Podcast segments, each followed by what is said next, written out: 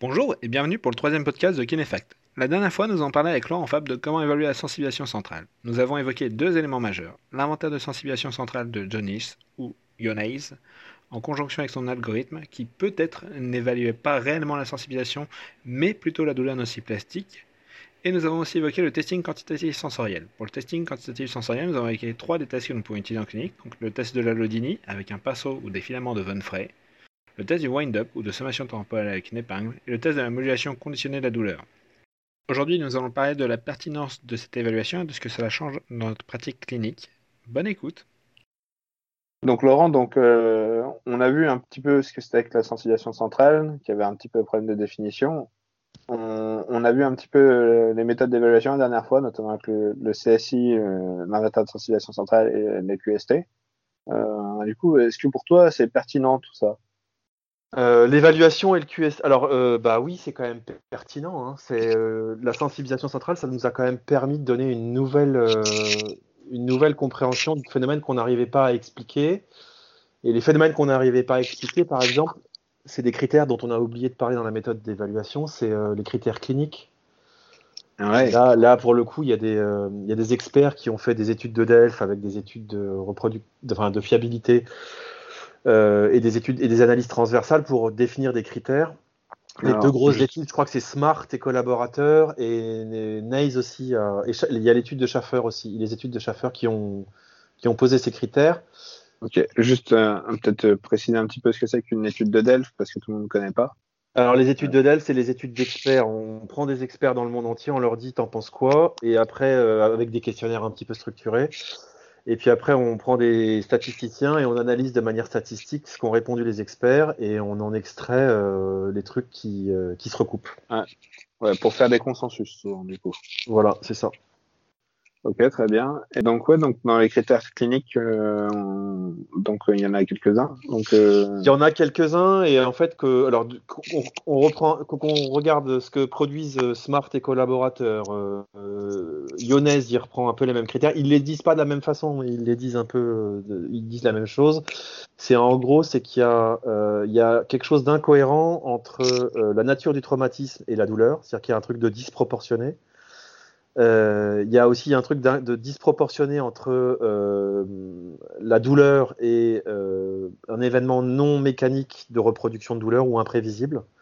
En gros, c'est le gars qui se lève le matin, qui pose le pied par terre et qui a mal à sa cheville, ou le type qui sort de sa douche, qui attrape son, sa, sa brosse à dents pour se brosser les dents, et puis pouf, névralgie cervico-brachiale.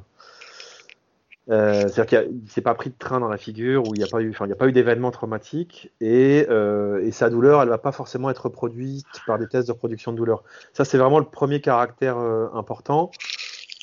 Ensuite, il y a les notions de douleur diffuse, qui sont, c'est-à-dire que la douleur, elle n'est pas qu'à un endroit, elle se diffuse un peu partout. Il y a des, points un peu sensibles partout dans la région. Elle peut être en miroir, elle peut être de l'autre côté, ou alors elle peut se déplacer. C'est les patients chez qui on, on, on va à la chasse à la douleur. C'est le patient qui arrive, qui a mal à la cheville, au genou, et puis il dit ah ça va beaucoup mieux, mais maintenant c'est passé dans le dos à gauche, de l'autre côté. Ou alors on, lui fait du bien avec son dos, et puis il dit bah maintenant ça commence à monter dans le cou, et ou alors c'est tout le côté droit. Les patients qui disent ah bah de toute façon j'ai toujours eu un problème avec mon côté droit, c'est tout le côté droit. Donc ça c'est aussi des caractéristiques de probablement les nocicepteurs, on va avoir du mal à, à les mettre en évidence, enfin on va avoir du mal à mettre en évidence l'activité nociceptive là-dedans. Et puis après, il y a le troisième critère, c'est la notion de facteurs psychosociaux inadaptés. Tout, ce qui est dépression, le catastrophisme, la peur évitement, les, croyances inadaptées de fragilité, tous ces trucs-là. Ah, d'accord. Donc ça, toi, tu le rentreras encore dans ce qui est la sensibilisation centrale? Bah, Dans la douleur nociplastique, enfin, ouais, c'est, elle, elle, y participe. Enfin, une croyance, c'est une croyance, c'est des molécules, c'est de la biologie. Hein. Ouais, qui est notre douleur nociplastique, je pense qu'on est à peu près d'accord que c'est tout ce qui est un, petit peu euh, bien d'altération du système du système de fonctionnement de la douleur à peu près normal. Le, du, ouais, tout ce qui est de l'altération de la nociception sans qu'on puisse prouver que les nocicepteurs sont activés. Ok. Et du coup, en, en l'occurrence, est-ce que le centre central entrait dans le même cadre que les facteurs psychologiques et sociaux, un peu différents ou pas du tout? Euh, pour moi, c'est le Alors, on pourrait l'appliquer à la douleur aiguë aussi. Hein. C'est-à-dire que de la peur et de la, peur du catastrophisme peut augmenter de la douleur aiguë, hein, peut augmenter de la facilitation descendante. Ceci étant, dans le cas de la douleur nociplastique, il va y avoir effectivement des facteurs euh, psychosociaux inadaptés, peut-être un peu plus que, que chez quelqu'un qui, euh, qui, aura une, qui aura une douleur où, on reproduit sa douleur facilement. Ok, je vois. C'est un point, c'est un point de vue. Hein.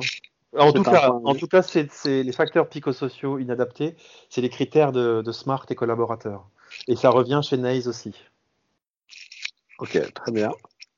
Et du coup, parce que cette sensibilisation centrale est souvent mise en avant, par exemple, par Naze, euh, comme étant euh, un, facteur pronostic euh, de persistance des douleurs, ou en tout cas de très mauvais résultats de traitements comme les, les chirurgies, où ça revient assez régulièrement que c'est un facteur pronostic.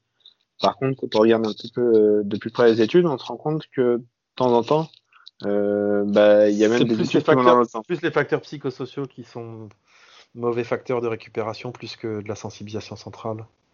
Là, il y, a y une, il y a une étude, alors j'ai pas le nom en tête euh, et je l'ai pas encore disséqué, qui était sorti en disant justement, qui parlait bien de la sensibilisation centrale, en disant de toute façon c'est un facteur normal et quand il est associé, euh, je crois que c'était à du catastrophisme, il y a plus de chances qu'elle reste installée dans le temps cette sensibilisation centrale. D'accord. Donc en fait, c'est quelque chose de plutôt normal, parce que je pense même qu'on peut, on évalue 100 personnes aujourd'hui qui ont aucun problème. On peut quand même trouver euh, une, bonne une bonne vingtaine, je pense, qui ont quand même de la sensibilisation centrale. Euh, et donc du coup, ce serait plutôt le fait que la, le catastrophisme ou les facteurs psychologiques sociaux la font persister chez certaines personnes, qui pourrait être un problème, tu penses?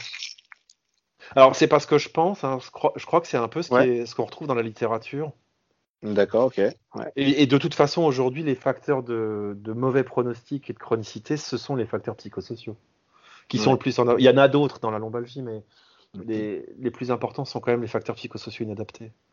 D'accord. Donc, euh, pour toi, la, la sensibilisation centrale, est-ce que c'est quelque chose que tu évalues pour changer ton traitement pour juste avoir un, pour donner du sens à la douleur du patient c'est pour ouais en fait euh, là je vais citer un de mes copains ostéopathes euh, qui m'a fait lire euh, Paul Václavic il y a pas longtemps qui s'appelle Marco Gabuti Paul Václavic qui parle de réalité de premier ordre et réalité de deuxième ordre. Quand un patient il a mal il flippe et il perd le contrôle. Et il y a une réalité de premier ordre dans son corps biologique et physique. Euh, peut-être qu'il y a des nocicepteurs qui sont activés, peut-être qu'il n'y a pas de nocicepteurs qui sont activés. Euh, peut-être qu'il y, euh, y, a de l'inflammation, peut-être qu'il n'y a pas d'inflammation. Peut-être que les ligaments ne sont pas heureux, peut-être que les articulations sont pas heureuses. Ça, c'est la réalité de premier ordre. Mais la réalité de second ordre, c'est-à-dire la perception du patient, c'est ce que lui se construit par rapport à ce qu'il ressent, par rapport à ses peurs, par rapport à ses projections, euh, là, et là, on rejoint le common sense model, c'est qu'est-ce que j'ai, pourquoi j'ai ça, qu'est-ce que je vais devenir. Et là, ça commence à devenir incohérent. Et, à mon sens, de reconnaître des facteurs de sensibilisation périphérique ou centrale chez un patient, ça permet au thérapeute de faire le tri et de pouvoir redonner du sens à la réalité de second ordre du patient. D'accord, je vois, c'est plutôt quelque chose qui semble intéressant. Alors, tu as parlé un peu du Common Sense Model. Est-ce que tu pourrais expliquer brièvement ce que c'est pour les, tout, ce qui nous suit? C'est le modèle du bon sens, c'est l'Evental, c'est un modèle euh, dont... Ah, L'Evental étant l'auteur. L'Evental, ouais. L'Evental, c'est un, un psychiatre, je crois.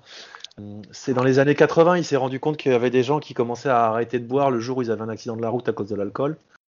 Et il a commencé à construire des modèles en se disant mais pourquoi les gens prennent une action? À partir de quand ils commencent à décider d'agir sur leurs problèmes? Et donc du coup il a monté un modèle qui part de la notion quand quelqu'un a un symptôme ou un problème, il, il, il, en, il, en, a une interprétation. Cette interprétation elle va être euh, modulée par euh, tout ce que ce qu'on lui a dit, tout ce qu'il en pense. Et à partir de là, alors si on prend la douleur par exemple, si, on a un symptôme, il y a, le patient va avoir un point de vue euh, représentation de son symptôme, c'est qu'est-ce que j'ai, pourquoi j'ai ça, combien de temps ça va me durer, euh, qu'est-ce que je peux faire euh, euh, pour, pour agir dessus et quelles vont en être les conséquences dans ma vie. Ça, c'est le côté un peu cognitif. Et puis à côté, il y a le côté émotionnel, affectif, c'est-à-dire ça me fait chier, j'en ai ras-le-bol, ça me déprime. Et à partir de ces, deux, ces deux entités, il va, essayer d'avoir une action sur, sur ces deux, sur sa représentation et sur ses émotions. Et ensuite, il réévalue à partir de cette action qu'il a mis là-dessus euh, pour voir s'il est allé dans le bon sens. Et souvent, comme il y a une perte de contrôle dans la douleur, les gens, euh, leur, représentation de ce deuxième ordre manque de sens. Et ça, c'est tout le travail de la thérapie cognitive et fonctionnelle euh, qui a utilisé ce modèle pour l'intégrer à la thérapie manuelle. Ok, donc la thérapie cognitive et fonctionnelle, donc c'est une autre thérapie qui est peut-être actuellement la seule pour le dos dans les essais cliniques à avoir montré une large taille d'effet pour les douleurs de dos persistantes et lombalgie persistantes. qui a été développé par Peter O'Sullivan. Après, on manque beaucoup d'études dessus, je pense. Ouais, là, y a, en fait, il y a un gros RCT euh, par euh, Firsum qui, euh, qui, a montré justement que c'était effectivement que c'était. Mais il s'en est qu'un seul. Je crois qu'ils ont mis des millions de dollars pour en faire d'autres là. Mais effectivement, pour l'instant, il y a, y a effectivement. C'est ce qu'il y a de mieux, mais il n'y en a pas assez pour dire que c'est ça. Très bien. Eh bien, merci. Le troisième podcast de la série sur la sensibilisation centrale touche à sa fin. Rendez-vous une prochaine fois pour trouver comment traiter la sensibilisation.